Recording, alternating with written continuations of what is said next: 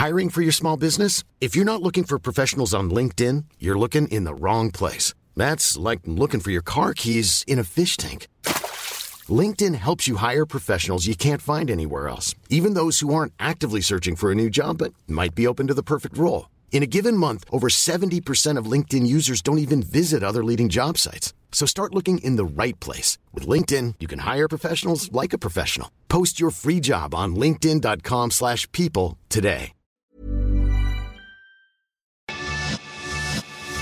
Lo cuento, te lo cuento. Tu dosis diaria de noticias.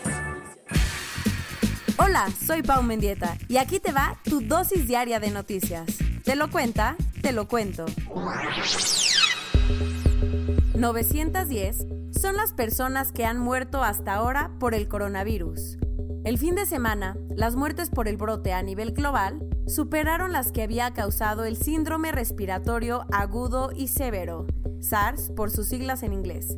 Acuérdate que entre 2002 y 2003, el SARS, que también surgió en China, mató a 744 personas por todo el mundo y hasta ayer era el coronavirus moderno más letal. ¿Qué pasó?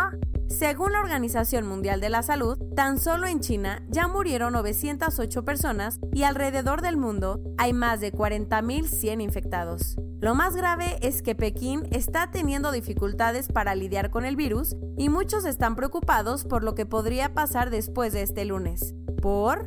Acuérdate que los chinos celebraron el Año Nuevo Lunar a finales de enero y apenas hoy van a regresar a trabajar, cosa que podría complicar la contención del brote.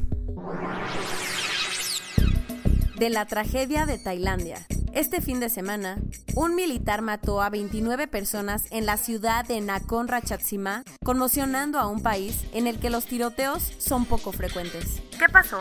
Todo empezó el sábado en la mañana cuando Yakrapat Toma, un sargento de 32 años, mató a una vendedora de bienes raíces y a uno de sus acompañantes porque según él le debían dinero.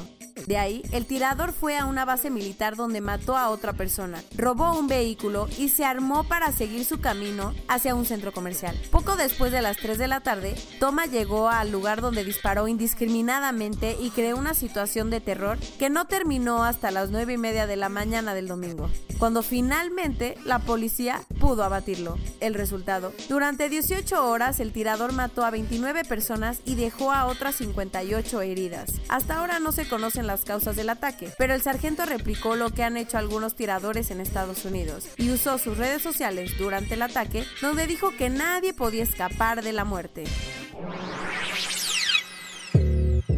¿Te imaginas llegar de Nueva York a Londres en menos de 5 horas?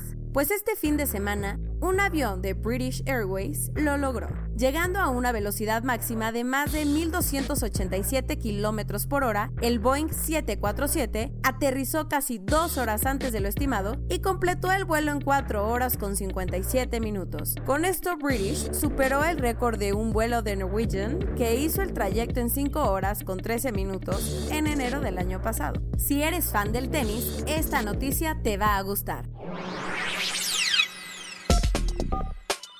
El sábado, Roger Federer y Rafael Nadal se enfrentaron en un partido en Sudáfrica que dio mucho de qué hablar.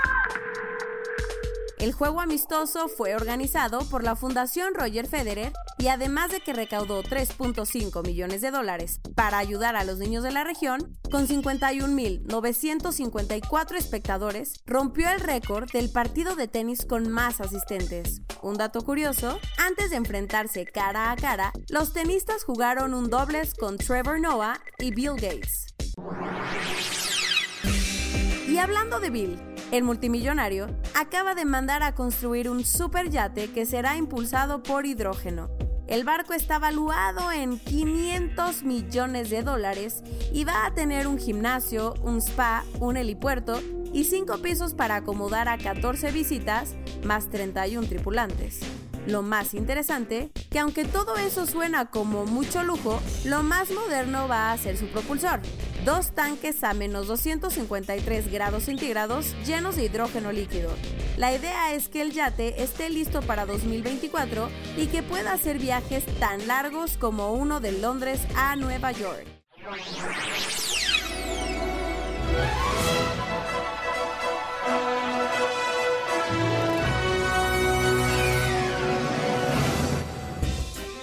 Y el Oscar es para... Ayer, en el Dolby Theater de Los Ángeles, la crema innata de Hollywood se reunió para la entrega de los premios más importantes del cine.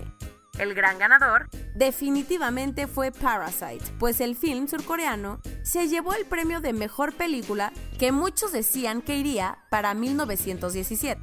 Mejor película internacional y Bong Joon-ho el de mejor director. En donde no hubo tanta sorpresa fue en las categorías de Mejor Actriz y Mejor Actor, pues René Zellweger y Joaquin Phoenix se llevaron los premios por sus papeles en Judy y Joker. El evento abrió con una canción interpretada por Janelle Monet en la que hubo bailarines disfrazados de personajes de varias películas nominadas. Además, Elton John interpretó I'm Gonna Love Me Again, la canción que compuso para Rocketman y que se llevó el premio por ser la mejor canción original. Y Billie Eilish cantó Yesterday durante el homenaje a quienes murieron el año pasado. ¡Qué noche! Y estas son las noticias de hoy. Nos vemos mañana con tu siguiente dosis de noticias. Pau Mendieta se despide.